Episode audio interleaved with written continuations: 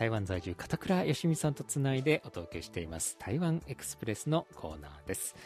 さあ、えー、今週も片倉よしみさんとこちら台湾と今つながっておりますので早速お呼びしましょう。片倉さんです。どうもこんばんは。はいどうもこんばんは。今週もよろしくお願いいたしますはいよろしくお願いいたします。さて、えー、片倉さん台湾エクスプレスになりますが今週の話題はどのようなお話でしょうか？はい。あのですね、台湾の魅力の一つにですね、あの、こう、古いものをこう、まあ、リノベーションして、新しい魅力を生み出すっていうところがあるんですね。ええ。うん、ちょっとこう、言葉で言われるとピンとこないと思うんですけれども、例えばこう、日本統治時代っていうのがありましたよね。はい、1895年から1945年までのこの50年間、台湾は日本の統治下にあったわけなんですけど、この時に日本人が建てていったこう古い建築とかがありますよね。ええ、で、こういったものが残ってるわけですよ。はい、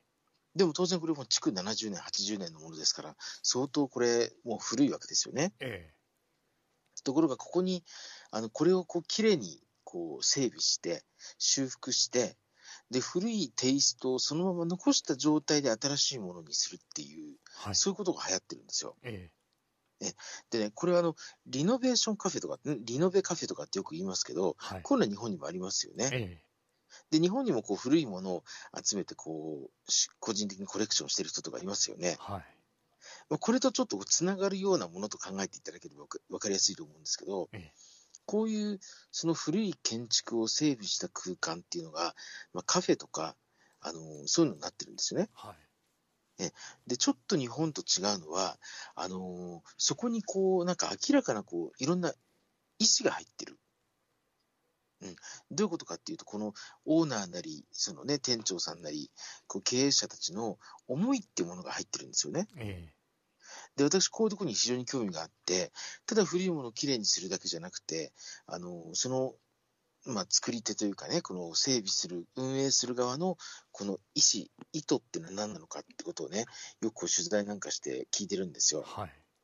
で、ちょっと具体的な話をした方が分かりやすいと思うんですけど、私がこの間一件、ちょっと取材に行ったお店で、あの、ここはね、もう築100年の建物なんですよね。ええ。えで、だからもうかなり古いわけですよ。すね、ええ。ね、でも100年ですからね、相当古いんですけど、もうあの階段なんかもこうね、かなり、まあ、ボロボロっていうとね、あの怒られそうですけど、かなり古くてですね、はい、あのこう階段を上がるときにもうミシミシとこうなるわけですよ。ええね、でももちろんこれあの、安全面は考えられてるんですよ。だからまあ、壊れるってことはないんですけど、まあ、かなり古いと。はいで、あのー、雑然とした街の中の、しかもこの店2階にあるんですよ。ええ1階は1階でもまた別に使われ方をしていて、あの工場とかになってるんですけどね、はい、その2階だけを整備してカフェになってるんですよ。で、話を聞いたらですね、あのここはも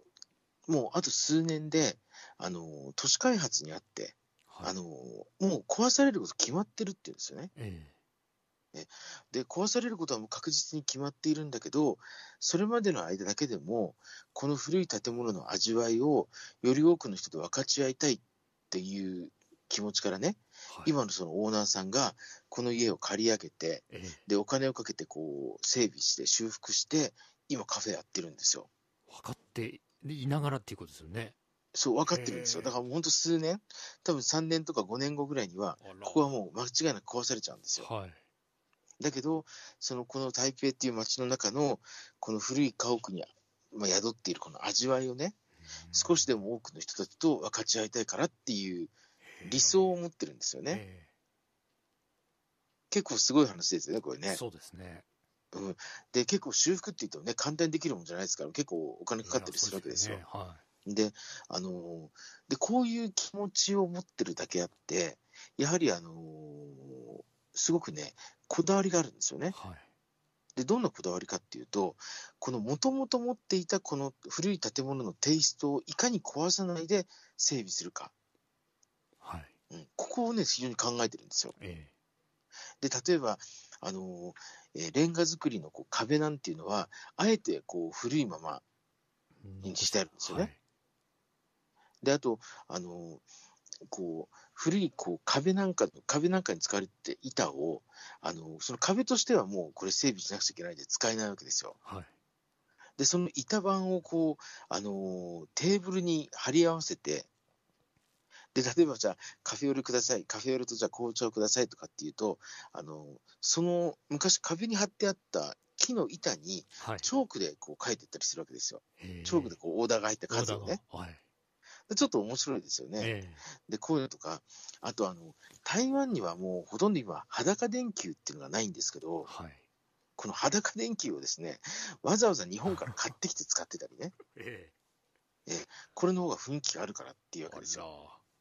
で、ここはかつて日本時代に日本人が住んでたらしいので、らええあの詳しいことはわからないけど、多分日本人が住んでたんだろうと。うんで、あの昔の日本人の暮らしっていうのをちゃんとこうみんな勉強して、え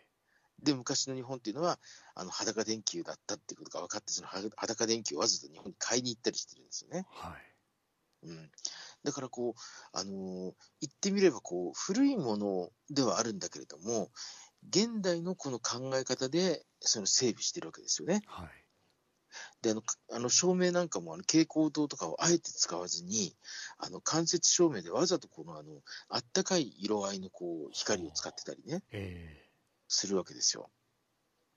でも、非常にこう、凝った空間でね、あと台湾のこのカフェとか喫茶店の一つの特色で、これあの皆さん台湾にね、来られた時はぜひ見ていただきたいんですけど、台湾のカフェとか喫茶店っていうのは、あのテーブルとテーブルの間隔がすごく広いんですよ。えはい。日本って狭いですよね。え日本って食堂に関しても、こう、喫茶店に関しても、結構テーブルってこう、ぎっちりこう、並んえでますよね。ね。えで、台湾はね、やっぱりね、こう、コーヒーとか紅茶を飲むときには、やはりこう、あの、くつろがなくちゃいけないと思ってるらしくてえ、はい。あの、テーブルとテーブルの間隔が広いんですよね。ゆったりしてるんですね。だから、あの、この古くて、すごくゴージャスな、ゴージャスなっていうかね、ゴージャスっていうと、きらびやかなってイメージがあるかもしれないですけど、こう、シックでね、非常にモダンな感じのする空間なんですけど、ええそこをわずか数人、まあ、それこそテーブルの数だけで言ったら、三まあ、5、6人で楽しめちゃうわけですよね。ええだから、ものすごい贅沢なわけですよ。はい。うん、こういうね、面白さっていうのが、だから日本人とこう台湾人の間でこう似てる部分と似てない部分ってのがあるとしたら、大大雑把に言えば似ているんだけど、細部は全然考え方が違うっていうことがわかると思うんですよね。えで、こういうその台湾のオリジナリティみたいなものを、まあ、私たち旅行者がね、台湾に行った時に、あの、触れると、間違いなくこれ興味を感じると思うんですよねえそうで。すよね。えうん、でそれともう一つはですね、あのーこの喫茶店なんかも、あの畳敷きの部屋があったりするんですよ。えはい。え、畳だ、なんか畳の部屋があると思ってびっくりするわけですよね。はい。でそうするとそこは昔押し入れだったとかね、ええその押し入れの空間を、襖を剥がし、まあ、取り払って、はい。そこに台を、台をまあちょっと高くしてね、そこに畳を敷いてあるんですよ。ええ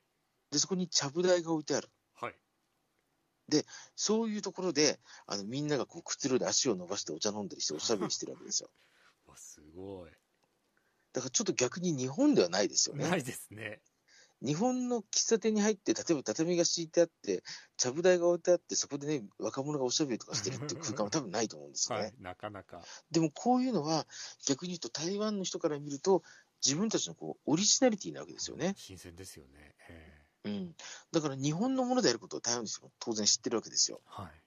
だけど、これをその自分なりのセンスと感覚でね、うん。なんかこう、くつろぎの空間に変えていくっていう、そういうのが、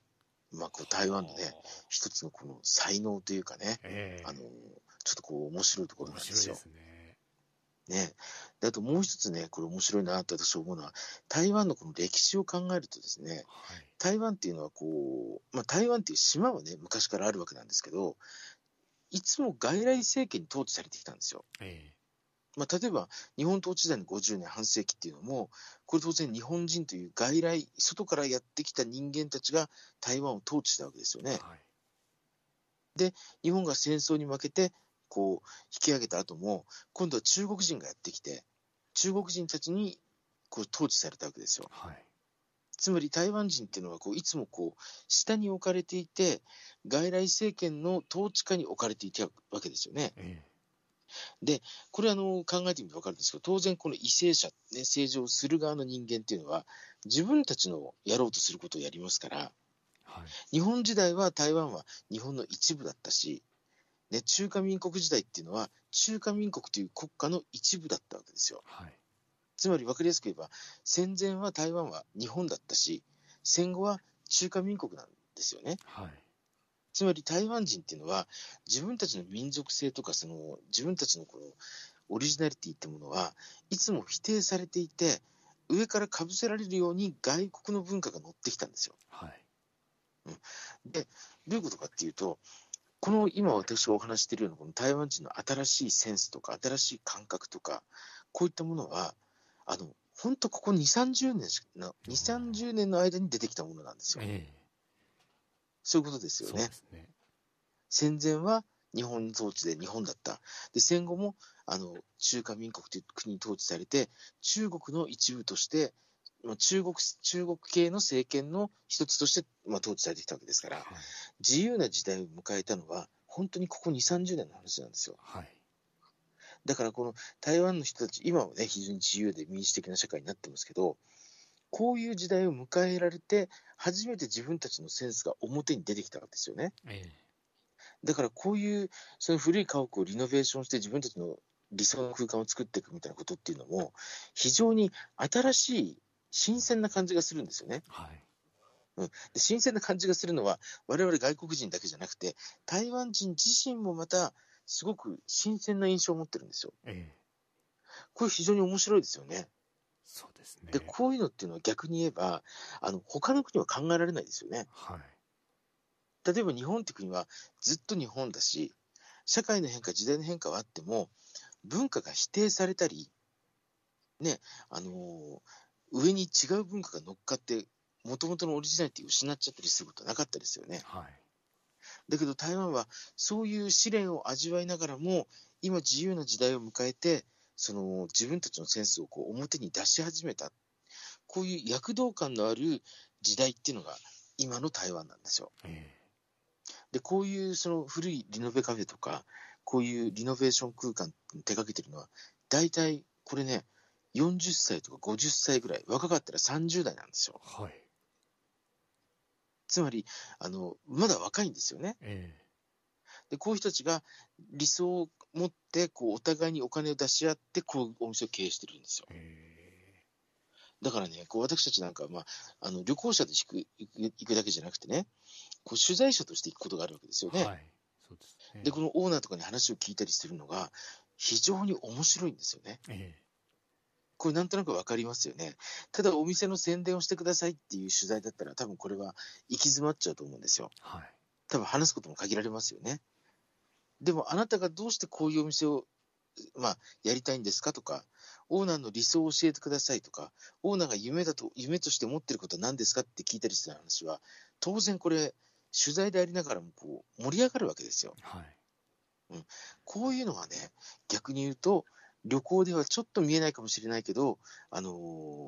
この台湾の面白さなのかなってこう改めてね、ちょっと感じたんですよね。そうですか。だからそしたらその世代の人方にしてみると、もう生まれた時にもうそういう建物があったってとこからスタートですもんね、だって。まあそうですね。ねあのだからこう今の40代、50代っていうのはこう、子供の時はまだ日本時代の建物たくさんありましたし、はい、あの古いものもいっぱいあったわけですよ。えー、ところが、これあの、当然台湾もね、高度成長期があって、あのどんどんどんどん社会が変化していくわけですよね。はいで、発展という言葉とあの引き換えに、やっぱり昔からあった懐かしいものとか、古くてや、ね、温かさがあるものっていうのはどんどん失われていったわけですよね。で、こういうのがこの今の30代、40代、50代の人たちの記憶の中に残ってたんでしょうね。はい、で、これを、その、形にしていく古いものが今まだ残ってるから、この残ってるものを形を変えて自分たちの理想と重ね合わせていくという作業をしてるんですよね。だからこれは、あのー、ちょっと日本にもありそうでない話なんですよね。はいえー、うん、で、先ほどね、お話したように、これ、あのー、まあ、もう数年後には都市開発でもう確実に壊されちゃうわけですよ。はい、で、それを、あの、それまでの時間でもいいから、このね、昔ながらのぬくもりが感じられる、あの、味わいをね、このテイストを、より多くの人と楽しみたい、分かち合いたいっていう、こういう心持ちもなかなかすごいですよね。うそうですね。うん。だからこうね、あの、ぜひ、こういうとこをね、日本の方にも訪ねてほしいなって私いつも思いながらね、原稿を書いたりしてるんですけど、うん。まあ、なかなかね、こういうのはちょっと他の国では、まあ、他の国にもあるかもしれないですけどね、ただちょっとこの、あの、オーナーさんやこの店長さんなりのこの心意気をね、はい、感じられるような空間っていうのは、結構これ台湾オリジナルなのかなって思いますよね。はい。ありがとうございます。今週の台湾エクスプレスお話をご紹介して、えー、いただきましたのは、えー、台湾在住の片倉義美さんでした。片倉さんどうもありがとうございました。はい、どうもありがとうございました。